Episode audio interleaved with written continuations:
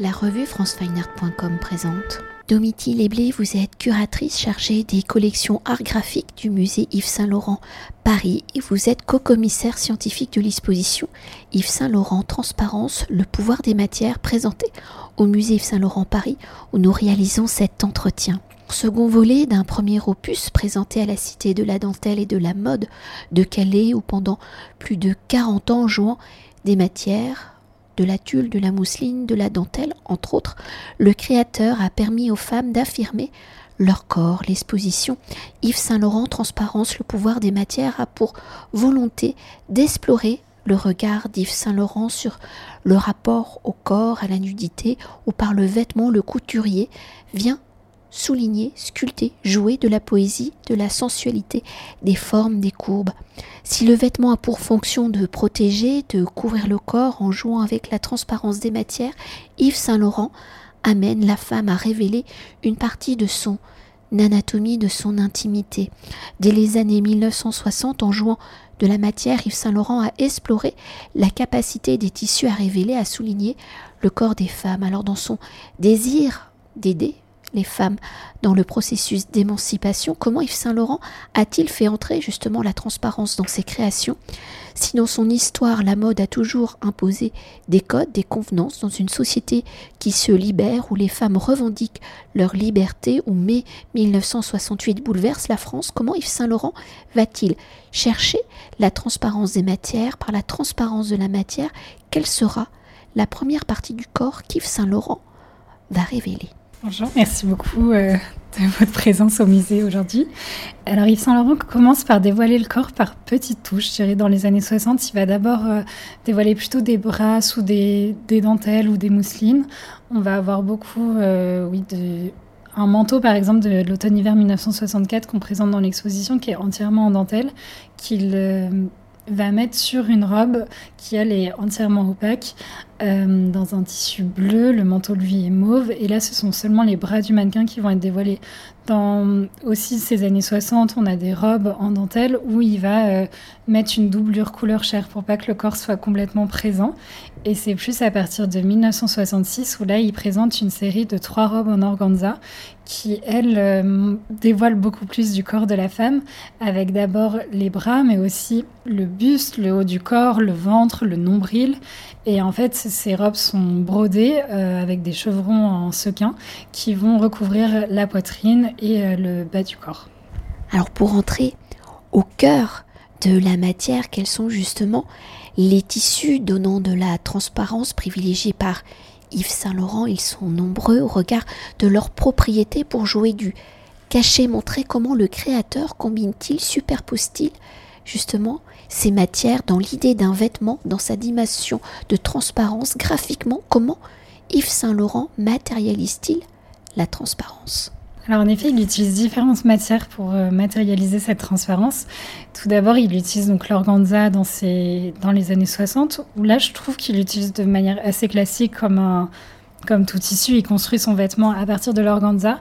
Il va plus jouer avec la dentelle, je trouve, où là, il va vraiment faire des découpes dans les vêtements pour faire comme des coups de projecteur sur le corps de la femme, avec euh, cette robe assez iconique de l'automne-hiver 1970, par exemple, ce qui est une robe en crêpe noire, assez austère vue de face et qui dévoile le dos de la femme qui la porte, avec un dos donc entièrement en dentelle, qui hum, au décolleté vertigineux, qui descend très bas et, donc cette fois-ci, il utilise plutôt la dentelle euh, avec une forme géométrique. Il va aussi le faire en 1993 où là, il fait comme un triangle sur le buste pour dévoiler un sein du mannequin.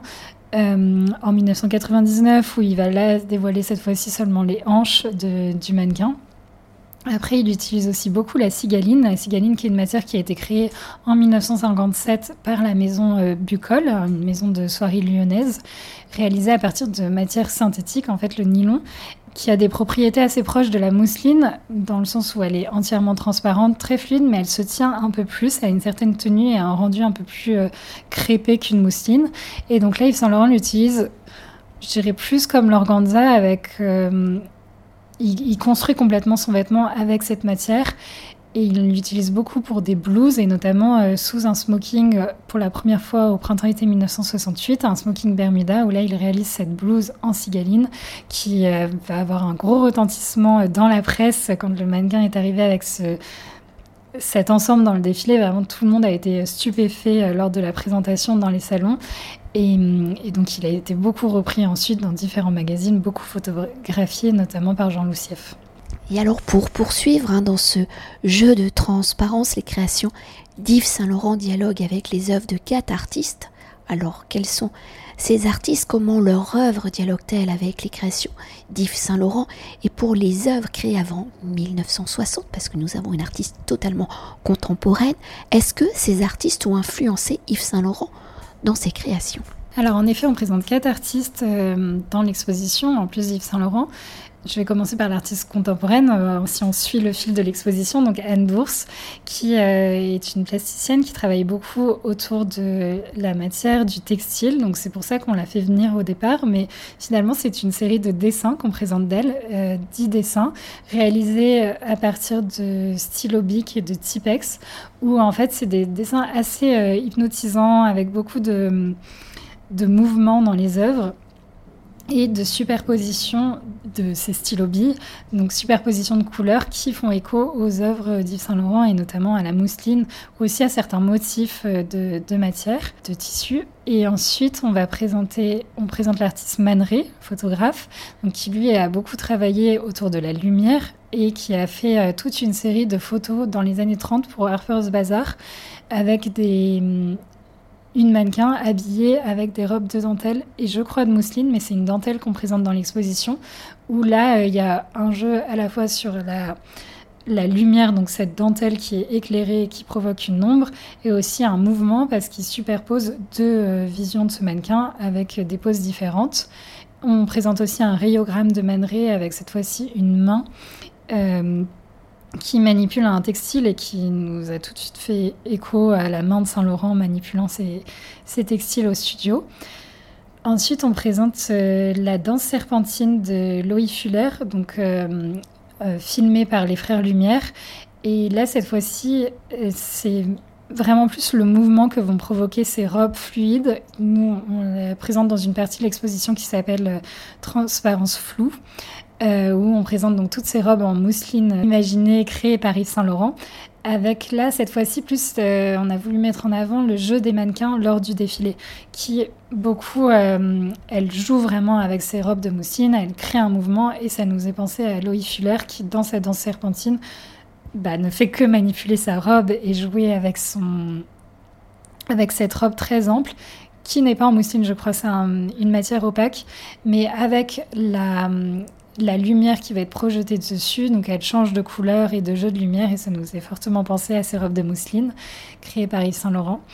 Et le dernier artiste qu'on présente, c'est l'artiste euh, Picabia, qui euh, a réalisé une série autour des transparences, série de peintures et de dessins au milieu des années 20, et qui euh, font écho à une partie de l'exposition qui s'appelle La mariée ne sera pas transparente, où on joue sur ce côté euh, de qu'est-ce qu'on dévoile de soi en portant de la transparence. Il y a toujours une partie assez intime qu'on va pas forcément dévoiler et montrer. Et donc on trouvait que les mariés incarnaient cela à travers leur voile. Et, donc oui, euh, en parallèle de Francis Picabia et de ses transparences où il présente une femme, un portrait de femme dans l'exposition, l'œuvre qu'on présente, euh, c'est une composition avec en fait cinq portraits cachés à découvrir à travers ce portrait de femme. Et peut-être pour euh, rebondir euh, sur la notion euh, de la main du créateur hein, par ces jeux de, transparence, justement, on voit l'ossature, entre guillemets, du vêtement, et donc toute la délicatesse et la minutie aussi de toutes ces petites mains cachées derrière le créateur. Oui, en effet, Yves Saint Laurent n'était pas seul pour créer toutes ces pièces. bien sûr, c'est lui qui dessine au départ, qui donne l'impulsion, mais derrière, il y a tout le personnel de la maison de couture, avec notamment euh, tous les responsables d'atelier et toutes les petites mains, donc toutes les couturières qui réalisaient ces pièces, qu'on essaye au maximum de valoriser dans nos expositions. Alors bien sûr, on n'a pas le nom de toutes les couturières, mais on a le nom des premiers d'ateliers qui avaient en charge la réalisation du vêtement. Donc c'est vrai qu'on a la chance d'avoir un patrimoine très riche et donc euh, qui nous donne le nom de ces personnes et on sait pour chaque pièce quel atelier a réalisé la pièce. Donc on, les présente toujours dans l'exposition. Et on a eu d'ailleurs le témoignage d'une ancienne euh, première main qui témoigne de ces matières de la transparence, comment euh, elle les, cousait et quel vêtement elle a fait euh, à partir de toutes ces matières et un peu des techniques derrière parce que beaucoup des pièces de la transparence sont des pièces qui étaient plutôt attribuées aux ateliers flous. Donc, qui sont les ateliers qui réalisent toutes les pièces justement à partir de mousseline, de cigaline, de hum, le tulle, enfin toutes les matières plutôt souples, plutôt les robes de soir, les blouses, en opposition aux ateliers tailleurs qui eux réalisaient plutôt tout ce qui est à partir de grains de poudre, euh, tout ce qui va être beaucoup plus taillé, cintré, donc les, les vestes de tailleur, les smokings, les pantalons, les jupes. Et déjà pour conclure notre entretien et pour mieux appréhender la transparence de l'œuvre d'Yves Saint-Laurent, comment avez-vous justement construit et articulé l'exposition? Quelles sont les différentes formes de transparence qui y sont abordées? Alors, on a construit l'exposition autour de cinq thématiques. En fait, on est vraiment parti de cette idée que il y a une certaine ambiguïté en fait dans le rôle d'un couturier de revêtir la femme, mais de la revêtir de façon transparente. Et on s'est dit comment euh, Yves Saint Laurent a vraiment toujours utilisé la transparence. Donc, je vous l'ai dit, avant 1966, c'est plutôt par touche, plutôt des, les bras qui vont être dévoilés, les, les jambes. Mais dès 1966, il dévoile le, le, corps et en 68, il le dévoile complètement avec cette robe de mousseline seulement ornée de, de plumes au niveau des hanches. Et donc on est parti de ce postulat de comment il joue sur la transparence et on a construit notre discours en se disant d'abord sa part de matière. Et donc il y a ces cinq euh, matières qu'il utilise qui privilégie en tout cas pour euh, utiliser de la transparence et pour jouer sur le dévoilement du corps. Donc la première partie s'appelle Entrer en matière et présente euh, ces matériaux. Ensuite, on s'est concentré plutôt sur euh, une thématique qu'on a appelée les transparences ajourées. Donc cette fois-ci, c'est plutôt toutes les pièces à partir de dentelle et de tulle. Donc là, la transparence n'est pas encore complète. Elle, se dévoile à travers ces, ces, tissus. Donc la dentelle qui est souvent un motif fleuri ou le tulle qui est plutôt en grillage. Et ensuite, on a une euh, troisième partie sur les transparences floues. Donc là, c'est toutes ces robes en mousseline qui sont beaucoup plus fluides et qui apportent de la couleur parce que c'est vrai que pour le tulle comme pour la dentelle, Yves Saint Laurent a beaucoup plus utilisé le noir pour euh, des robes du soir, alors que dans la mousseline, là, il joue beaucoup sur la couleur. Et il y a aussi ces très belles mousselines lamées où là, il y a aussi un jeu sur la lumière. La, hum, lumière qui s'accroche sur ce lamé et qui fait des reflets qui scintille. Et ensuite, la quatrième partie qui va plutôt être sur les transparences structurales. Donc là, c'est tout ce qui est de l'ordre de la construction du vêtement, l'architecture du vêtement. Et donc, on présente une robe qu'on a voulu rétroéclairer pour mettre encore plus en valeur cette construction. Parce que c'est vrai que sur toutes ces robes transparentes, bah, bien sûr, en plus de dévoiler le corps, on dévoile la construction du vêtement.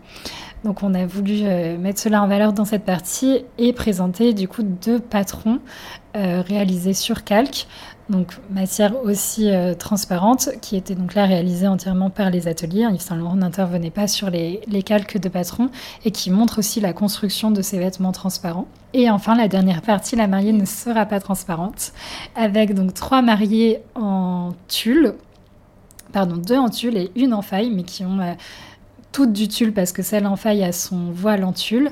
Et, euh, et, en face desquelles on présente aussi des accessoires de mariée qui sont euh, transparents.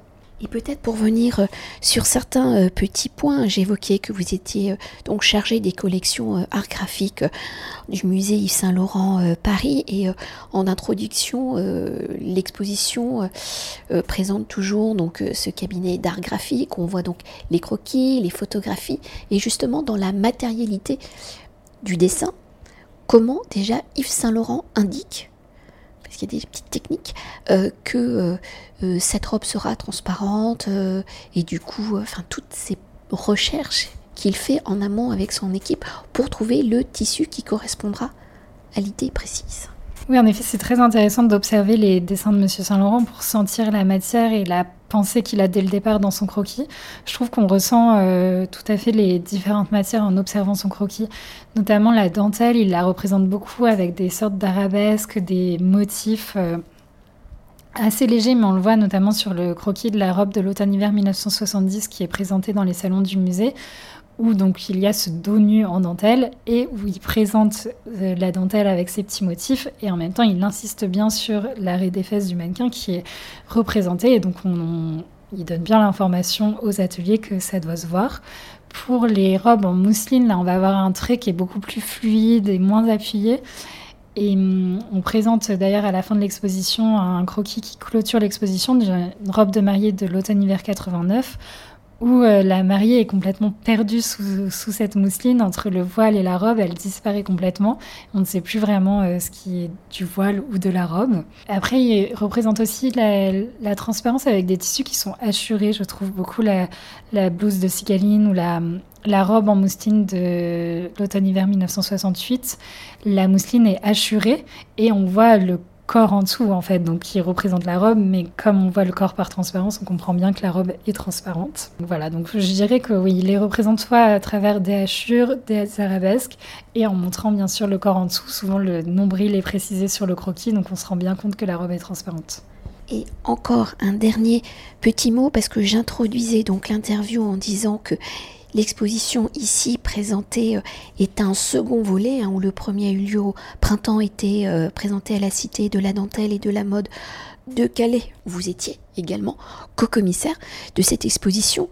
Alors, on aurait peut-être dû commencer par là, mais pouvez-vous nous dire un mot sur ce premier opus que peut-être certains euh, visiteurs parisiens n'ont pas pu découvrir et comment le second volet présenté à Paris est-il dans la continuité? Oui, alors en effet, on a présenté euh, le premier volet de cette exposition Transparence à la Cité de la mode et de la dentelle de Calais. Elle a été présentée de juin à novembre 2023. Et cette fois-ci, enfin pour le volet euh, calaisien, on présentait plus de pièces en dentelle parce qu'on avait une volonté de mettre en valeur les maisons calaisiennes, euh, donc très réputées pour cette dentelle de Calais qui, en plus, dans euh, ce lieu de la Cité de la mode et de la dentelle, où euh, on présente vraiment euh, cette technique et toute l'évolution de la dentelle à travers les siècles. Et pour le volet calaisien, on s'était aussi plus concentré sur le corps. Donc l'exposition se déroulait autour de trois parties. Le corps montré, le corps dévoilé et le corps paré.